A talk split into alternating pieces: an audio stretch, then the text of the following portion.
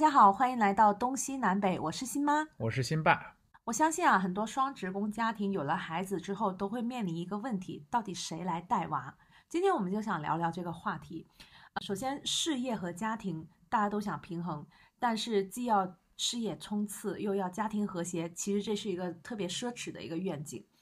就拿我们家为例吧，目前呢，我们是自己带孩子。因为我们父母呢，他没有选择来帮我们带孩子，是因为他们还有一些时日才退休，刚好在一个就是半退不退的尴尬期。其次呢，父母呢，他也四十年的工龄了，呃，辛劳一辈子，他们就特别渴望说退休以后过上一段自由自在的生活，发展一下自己的兴趣爱好啊，哪怕打打麻将、到处旅游。所以我们特别理解、也尊重父母的这样的一个选择。那这块儿我们就要先明确一下观点啊。虽然我们是自己带娃，我们并不是不欢迎老人来看娃，也不是呢刻意要制造隔代的间隙，而是主张带娃的这个工作呢，不建议假手于人，必须要亲力亲为。对，除了客观上的一些原因，嗯，我们有没有一些主观上的原因导致我们有这样的一个选择呢？对，其实为什么我们选择自己带娃，最最最最重要的一个原因。就是对于孩子性格的培养，或者说一个健全人格的一个培养，相比于我们的父母，我们是更加合适的对象。有句老话说得好，叫“三岁看老”，指的呢是虽然人生路漫长，但是一个人的性格在很小的时候就已经决定了。所以说呢，我想用具体两个例子来举证为什么我们认为我们是更加合适培养孩子的性格的。那第一个呢？原因就是父母呢，对于帮助安全依恋的形成会起到决定性的一个作用。那这里边有一个专有名词，就叫做安全依恋，或者叫做安全性依恋。它的反例或者是它的对立面叫不安全性依恋。这里边呢包括三种类型，一个呢叫回避，一个呢叫拒绝，还有一个叫混乱的不安全性依恋。那我举一个例子，可能大家更好去理解。好，那我们假设一个场景，一对情侣。发生了一些冲突，然后再吵架。女生对男生歇斯底里，非常的愤怒。男生是一副漠不关心、我毫无表情的一个状态。在这种情况之下呢，这两个人都是不安全性依恋的一个表现。这两个人都是吗？还是说愤怒的那一方才是啊？对，这两个人其实都是。对于不安全性依恋呢，刚才像我说的，它分为三种不同的类型，一个呢叫做回避，还有叫做拒绝。还有叫做混乱，我觉得可能这三个类型听起来太术语了，有没有一些具体的例子可以帮我们理解一下？那行，那比如说我们就拿在婆媳关系紧张的这种情况设想一个场景啊，我们把它弄得好玩一些，就假设说，呃，一个男生和一个女生结婚，男的呢叫大壮，女的呢叫小美。那么大壮和小美同时和大壮的母亲生活在一起。如果说产生了婆媳关系，那么他们不安全的依恋依依依恋的类型都会发生什么呢？就比如说我们第一个例子，当小美和大壮的母亲发生争吵之后，如果是一个回避性不安全依恋的大壮，那他可能做的事情呢，就会默默地离开这个房间，走进自己的房间，把门锁上。点燃一根烟，在里边独自的惆怅。您可以场想象一个场景：外面是热火朝天的争吵，互相的倾轧，而屋内是一片的死寂。这种情况之下的话，这个男生大壮，他是一个回避型的不安全依恋，也就是如果说遇到了冲突，遇到他解决不了的一些问题，他会本能性的选择回避，选择不沟通。那这种情况就属于回避型的不安全依恋，所以就把这个争吵的战场就留给自己的妈妈和自己的伴侣，对他逃跑了，所以这个婆媳关系就更加不可调和。对，嗯，那这是第一种场景。那再回来，如果对于一个拒绝型的不安全依恋的大壮会怎么办呢？他可能会突然跳出来指责呃自己的妈妈和指责小美，说你们不应该进行争吵，你们。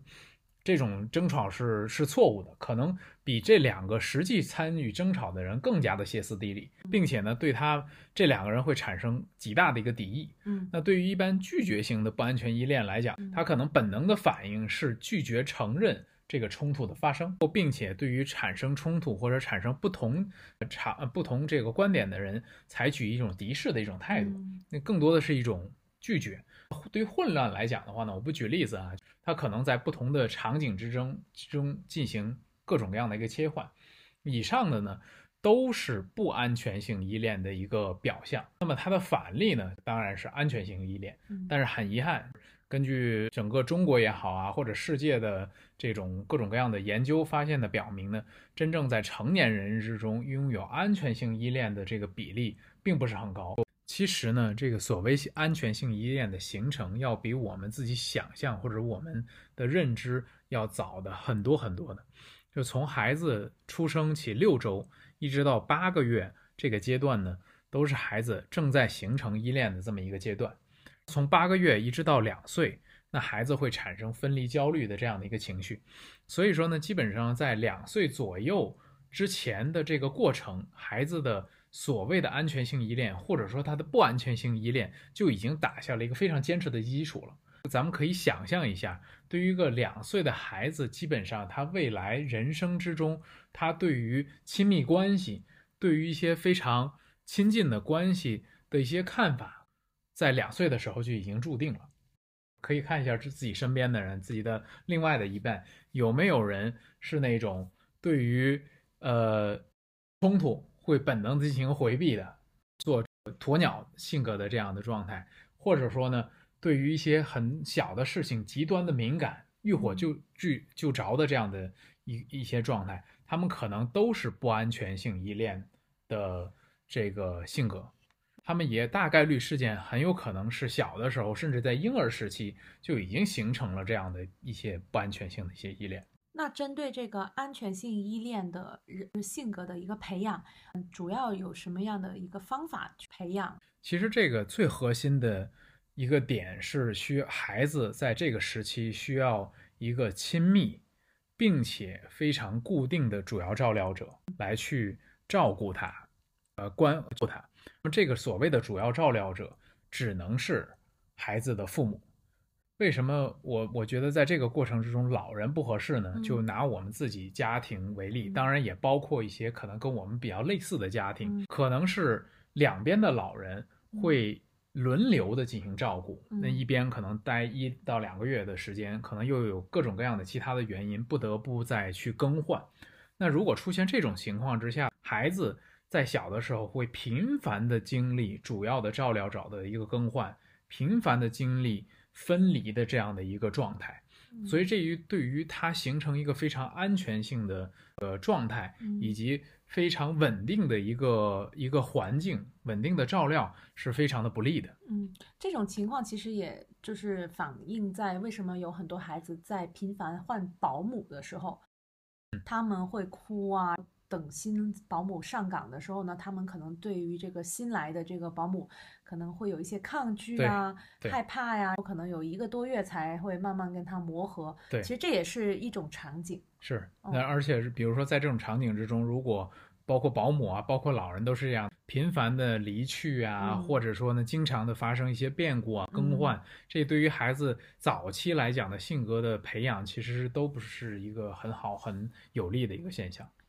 明白。那除了其实这个我们就是一个主观上的一些对于育儿心理学的一些培养来说，我们其实还发现老人带孩子呢，其实他很用心带，他所有的出发点都是很好的。但是呢，我我们也观察到自己身边的一些呃亲戚朋友也好啊，或者是我们自己爸妈带孩子，他更注重的是孩子的身体上的发育，比如说他吃没吃饱，睡没睡好，以及呢是他穿没穿够。他很关注一些生活上的一些照料，对，我觉得他们会稍微的对于孩子的情绪上的发展呢，会略有一些欠缺。嗯，您是怎么看的？这个？对我，我我这也是我想表达的第二一个观点，或者我们第二一个核心的原因，就是父母更加注重孩子情绪的一些感知。虽然就是我们看孩子现在觉得很小啊，他只要吃饱穿暖就还 OK 了，但实际上在这么小小的身体里边，有着非常丰富的情绪的表达，而且他的情绪是不断的在变化的。我举个例子，你比如说在孩子刚刚出生的时候，他就有一个趋向于愉快、回避不愉快的这样的一些情绪的本能。在他出生六周、六星期一直到十周的这种过程之中呢，会有社交性的微笑。比如有时候我们刷这个抖音啊，或者刷这个短视频的时候，看着很小的孩子在冲着陌生人咯咯咯咯笑的时候，那实际上就是在用社交微笑的一种表达。再往后之后呢，他到三个月的时候，三到四个月左右的时候呢，开始出现大笑，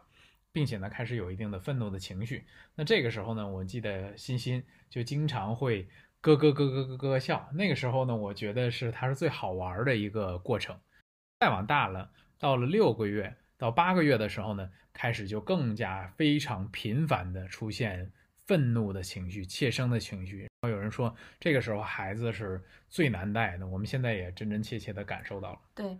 这个就表现为呃。我们就通常说孩子的笑点变高了嘛。他小时候真的很很好逗玩的，你只要拿一个他没见过的东西，或者是你对他做一些夸张的表情，他都会用微笑或大笑来回应。但是呢，他现在到了六个月以后，现在是没到八个月这段时间呢，他开始就出现那种很 annoy 的行为，比如说尖叫，以及呢是。在商场里边看到很多小朋友，他会害怕，或者是晚上睡觉睡着睡着就突然会大哭，以及呢是在家里，比如说你带娃的时候会磕到人家的头，他磕了头以后呢，即使带他出去呃遛遛弯儿，他最喜欢出去户外活动嘛，他做最喜欢的事情，但因为他磕到了头，他都可以全程是黑脸愤怒的，所以你会发现。孩子在六个月之后，他的这个情绪更加丰富，就喜怒哀乐、伤心都有。对，再往大了之后呢，就到了，比如说到十八个月到二十四个月左右的时候呢，那种孩子开始有一些自我意识的一些情感。比如说在之前的话，我们给孩子去看镜子，他不会意识到那个里边是他自己。在一岁半之后，十八个月左右的时候，孩子开始意识到，哦，镜子里边那是自己，也就是说，他自我意识开始有了，他的情绪开始更加的细化，更加的社会化。其实你可以看到，就是即便孩子在这么小，在婴儿期零到两岁的这个过程之中，已经有非常非常多的一些情绪的变化发展，甚至说情绪的一些表达了。那这些情绪实际上是需要被理解，并且适当性的一些满足的。就像刚才欣欣妈呃欣欣妈说的，呃，对于老人来讲，他他可能更加的关注的是孩子的身体的健康，他有没有吃饱啊，他有没有睡够啊。但是对于他情绪的表达和情绪的发展来讲，很多情况之下的话会被忽略，甚至说呢得到了一些误读。比如说孩子哭的时候，他可能本能的以为是不是孩子又饿着了。那我多给他喂一些奶吧，或者是不是孩子又困了？但实际上有可能他表达的是完全不同的一个情场景，有可能是因为他刚刚遇到了一个自己可能并不是特别喜欢的人，或者说呢他遇到了一个自己并不是特别喜欢的事情等等。这些实际上对于孩子他还不会说话之前，都是需要被关注、需要去被理解的。之下就刚刚总结一下，我们之所以愿意去选择自己去带娃，一个核心的观点就是，我们认为我们更能去关注到他的情绪，同时呢，我们更容易去帮助他形成一个安全性的一系列，形成一个比较完善健全的一些人格，这是我们最核心的一个原因。嗯，那我们还有其实还有第二个原因呢，我们也经常讨论嘛，说老话说孩子谁带。就和谁亲，嗯，我们还认为就是这是有一定的道理的。我记得我印象中是我外婆一手一一脚带大，辛爸您是爷爷奶奶带大的，所以到长大以后呢，我们都会跟父母之间呢会好像有一种就是距离感，就是很就很互相之间啊很客气，不能说是生疏，只能说我们小时候的怀抱记忆和情感记忆更多是跟祖祖辈串联在一起的。对。我反正就有时候还会跟我妈妈妈去讨论这个话题。我总认为我是我爷爷奶奶带大的，我一直跟我爷爷奶奶关系非常的好。当然啊，我跟我姥姥爷的关系，就是隔辈的关系都非常非常的好。但是后来我听我妈说，实际上呢，我不能严格意义上算是我爷爷奶奶带大的，嗯也就是说，我只有周末的时候嗯才会去爷爷奶奶家，嗯平常呢，更多的是主要在在在幼儿园，呃，在我爸妈那儿，然后之后呢，也是幼儿园。但是为什么我会有一个印象，我是爷爷奶奶带大的？嗯可能就是因为小的时候，我很多的一些童年的记忆都是爷爷奶奶给的，所以说呢，我就会天然的更加的强化我和爷爷奶奶之间的这种关系。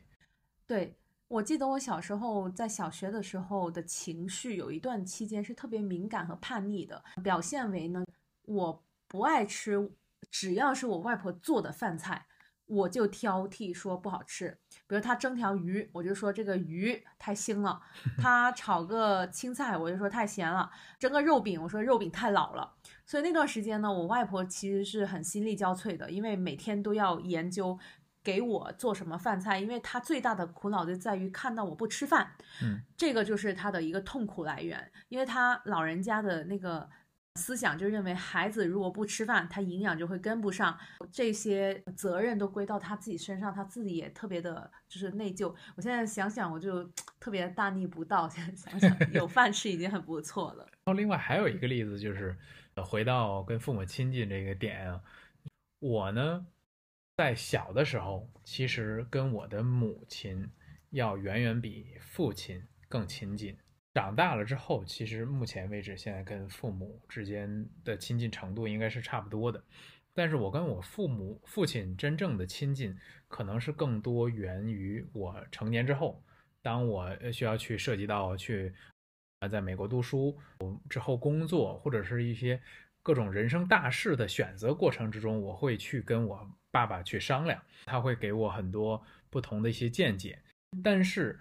直到今天，小儿童时期其实就是缺失的。嗯，以我的想法之后，我跟我爸之间的关系只有是成年之之中的关系，嗯而小学的时候之间的这种小时候关系是缺失的。这个其实一定上程度源于那小的时候，我更多的是我母亲的照料，嗯也就是说，父亲对我的照料在小时候是缺失的。哦，所以造成了就是说我跟我父亲小时候并不是很亲近的一个、嗯一个一个情况。对，所以我归纳一下，我们第二个原因呢是希望就是说自己带孩子呢是形成一种就是更亲密的关系，而不是说让他儿时的记忆呢都呃是缺失这种父母跟他之间的联系。对，这是我们其实是第二个想法。嗯那其实我们第三个原因呢，也是一个老生常谈的原因，呃，育儿理念的冲突。因为我嗯们也知道，就是说父母呃的初衷都是希望帮儿女去分担，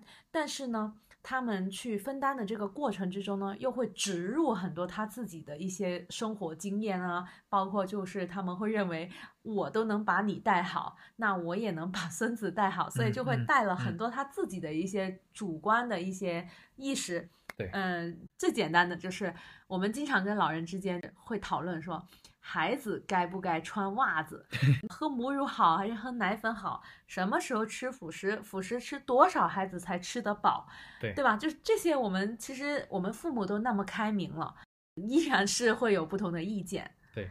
对就包括就是我们为什么就孩子穿袜子这个事情，有一次印象特别深刻，就我带着欣欣下楼去遛弯儿，当时应该大概四月份左右吧，稍微不是特别热呢，但还是挺冷的。呃有一点点冷。但是为什么当时就没有给欣欣穿袜子？是因为摸她的她的小脚丫是是奇热无比的那种状态。那好，那我们就直接下去吧。在电梯里面就有一个老奶奶说：“哎呀，孩子出来之后一定要给他穿袜子啊，应该小小脚丫冻的。”我当时就说啊，敷衍了一下，好好好好好。刚一出门，又碰着一波老奶奶，人说：“哎呀，孩子怎么不不穿袜子？”还有说我们穿的是包屁衣，说我们孩子没有穿裤子。对，等等，类似于这样。整个我们在在小区下面一共才才溜达了十几二十分钟，大概有四到五波人。第一反应过来就说：“哎呀，欣欣为什么不穿袜子？”弄到我最后，好吧，那行，我回家。所以最后没有办法。但实际上呢，就从我们的角度来讲的话，我们认为孩子如果可以承受，就不应该穿袜子。嗯，反正这是我们的育儿理念来讲的话，认为如果说他没有特别冷的话，就不需要穿袜子。科嗯科学来说，应该是孩子的冷暖在一岁以前都应该是摸躯干，也就是脖子那个嗯位置、来看他是否需要添衣服，还是说减少衣物。那这是一种科学理论嘛？大家嗯可能都会看崔玉涛育儿手册嘛，嗯所以就是说，我们有些时候就会觉得，哎，其实呃，不让孩子穿袜子，还可以呃锻炼他的一种脚对不同的物品和材质的一些抚触能力啊等等，嗯这些都是我们的一些想法。可是呢，父母可能就会说，哪有那么多理论？对，你们小时候啊、对都是这么过来的，不穿袜子，将来你就知道老了，你对就身体不好。我们具体问他，我们有些时候也会问，那具体是表现为哪里身体不好呢？然后就说膝盖不好呀，各方面吧。我觉得这个也挺有意思，但是这这些其实都是很细琐碎的呃小问题，但是你当呃各种各样的细碎的问题都持不同意见的时候，其实这个是非常不利于家庭和谐的。对，是，嗯，那所以本质上来讲，是一个你到底应该是看相信科学，还是相信以前的经验的一个冲突？我觉得这个冲突实际上很难双说说谁对谁错，或者关键的一个点就是很难对改变对方的一个想法，所以还不如。那我们就以一方为主。那对于我们来讲，由于是我们自己带孩子，所以那就以我们的经验为主。嗯还有最后一个也是蛮重要的一个原因，就是如果孩子出现了状况或者是生病，那我们的这个家庭关系是怎么处理的？那一方面，老人带孩子的时候，他是十分不愿意看到状况外的事情发生的。但万一这个状况真的发生了，老人呢，他就会很自责，或者心理负担会很重。那毕竟是帮我的孩子去看孩子，我没有嗯做好这份呃工作，其实对于他来说会心惊胆战的，思想负担特别大。所以这个呢，也是呃，我我们就是觉得特别难处理的一一层家里家庭关系。对，这里边进一步可能展开说，如果说父母的压力很大，所以说造成呢他带孩子的过程之中谨小慎微，尽量的去避免这样的风险，那么会造成一个什么情况呢？我们的孩子可能很多的活动。甚至有一些可能冒险性的一些活动，有探险性的一些工活动都没有办法做。就举个例子，比如说爷爷奶奶不想他爬树呀，或者是不想他跑得太快呀，对，对，这个时候就会限制住孩子的一个发展。这个肯定不是我们愿意去看到的。那另外一个一个一个方向，如果说父母过度的让孩子去放开了，就去过度宠溺，对，呃，不是过度宠溺，过度的可能给他各种各样的选项，各种去玩儿，甚至可能让他去做刚才不能做的一些事情，爬树啊等等这些东西。那情况出现，假设说孩子真的出现了事故，那么这种情况之下，父母的压力又会非常的大。所以说呢，我们自己的责任不应该把自己的责任转嫁给父母，下这个选择应该是我们自己去做，这个尺度应该是我们自己去把握。你如果说认为你的孩子有这样的自我保护的能力，或者说你可以照顾得好，那你可以把这个孩子玩的范围尺度放得更大。你如果认为他更应该稍微谨慎一点，那你就去做这适当谨慎的一个人。这种这种呃责任不应该转嫁到父母的身上，并且呢，不应该因为父母做出来的一些决定，最终呢再去埋怨父母。我们认为我们在这种两难的情形之下呢，很难平衡好跟孩子的发展和父母之间的这种和谐相处的方式的一个平衡。所以说，我们选择那还不如自己来去做这件事情。嗯是，那所以就是说，我们在育儿的过程之中，既要注重孩子的好奇心的培养，以及是鼓励他们大胆的去探索，那也要做一个安全性的教育，去也让他们知道说这是就是危险，培养他们对于一些危险的认知，以及是规避这些风险。那其实这其实都是父母我们当父母的一个责对任，而不是把它转嫁给老人。这个我也是非常同意的。嗯那今天呢，我们也聊了很多，我们为什么没有选择让老人帮我们来带娃？那总的来说呢，其实我们想表达的一个核心观点呢，就是家和万事兴。那很多人其实不知道这这句老话的前几句是什么，它其实有个原话是说：父爱则母敬，母敬则子安。子安则家和，家和万事兴。那这个大白话呢，也就是说，家和的根本是在于父亲、母亲、孩子都各归其位。两代人之间呢，我认为最好的一个相处方法呢是保持距离，经常来往，彼此尊重，彼此相爱，相互支持。那听众朋友们，你们关于老人带娃又有什么样的想法呢？欢迎在评论区与我们交流。本期节目我们就先到这儿，感谢收听，我们下期再会。